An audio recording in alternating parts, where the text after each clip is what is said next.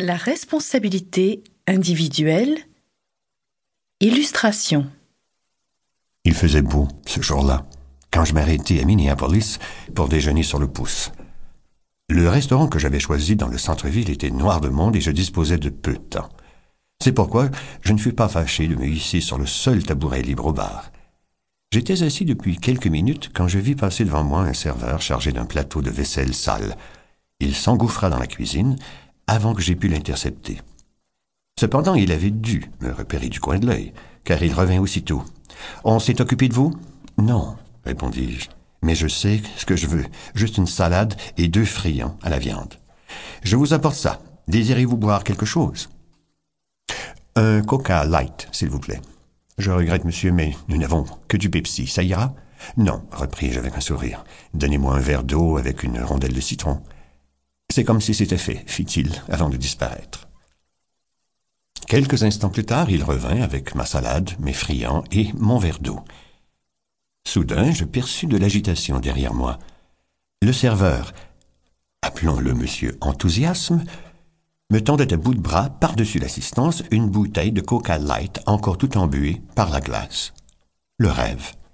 Eh bien, en sais-je, merci beaucoup. Avec plaisir, répondit-il en souriant avant de s'évanouir de nouveau dans la foule. L'employé modèle, sans doute, pensai-je, en avalant une gorgée. Aussi, dès que je pus capter son attention, je lui fis signe d'approcher. Excusez-moi, dis-je. Je croyais que vous ne serviez pas de coca. C'est vrai, monsieur, on n'en vend pas.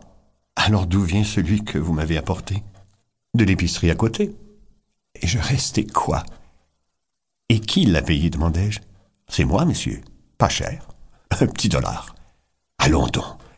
Vous étiez complètement débordé. Où avez-vous trouvé le temps de courir jusqu'à l'épicerie? Il sourit de nouveau. Et tandis que grandissait encore mon estime, il répondit d'un air candide. Oh, ce n'est pas moi qui suis allé, monsieur. J'ai envoyé ma chef. Je n'en croyais pas mes oreilles. Qui d'entre nous n'a jamais rêvé de lancer un jour à son boss Tu veux bien aller me chercher un coca light?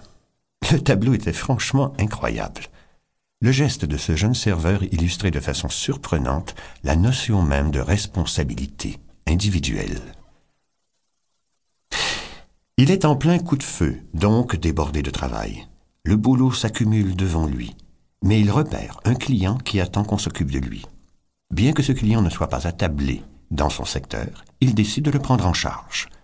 Certes, j'ignore ce qui s'est passé dans sa tête à ce moment-là, mais ce que je sais, en revanche, c'est qu'à sa place, D'autres auraient pensé Ce n'est pas mon client ou Qui est chargé de ces tables C'est compréhensible. Ces réflexions nous viennent spontanément à l'esprit, surtout quand nous sommes frustrés. Le problème, c'est qu'elles sont stériles. Ce sont de mauvaises questions. Personne n'a jamais résolu aucun problème avec des pensées de ce genre.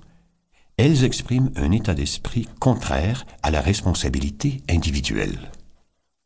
Hélas, ces mauvaises questions sont bien souvent les premières à nous effleurer. Tout n'est pas perdu pour autant. Cet instant d'abattement que nous connaissons tous représente aussi une chance à saisir une occasion de s'impliquer. À la seconde précise où la mauvaise question s'immisce dans notre esprit, nous nous trouvons placés devant un choix. Hélas, ces mauvaises questions sont bien souvent les premières à nous effleurer, mais tout n'est pas perdu pour autant. Cet instant d'abattement que nous connaissons tous représente aussi une chance à saisir, une occasion de s'impliquer. À la seconde précise où la mauvaise question s'immisce dans notre esprit, nous nous trouvons placés devant un choix. Nous pouvons soit nous décharger de notre frustration sans pour autant modifier la situation, et fulminer. Quand est-ce qu'ils vont se décider à faire quelque chose? Soit adopter une toute autre attitude et nous demander plutôt que pourrais-je faire, moi, pour que ça bouge Ou encore plus simplement, en quoi pourrais-je me rendre utile?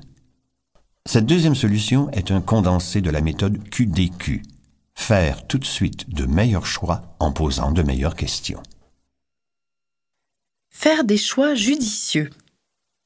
Peu après notre emménagement à Denver, ma femme et moi avons découvert une plante dont nous ignorions l'existence, l'épine du diable, de son nom savant, tribule terrestre.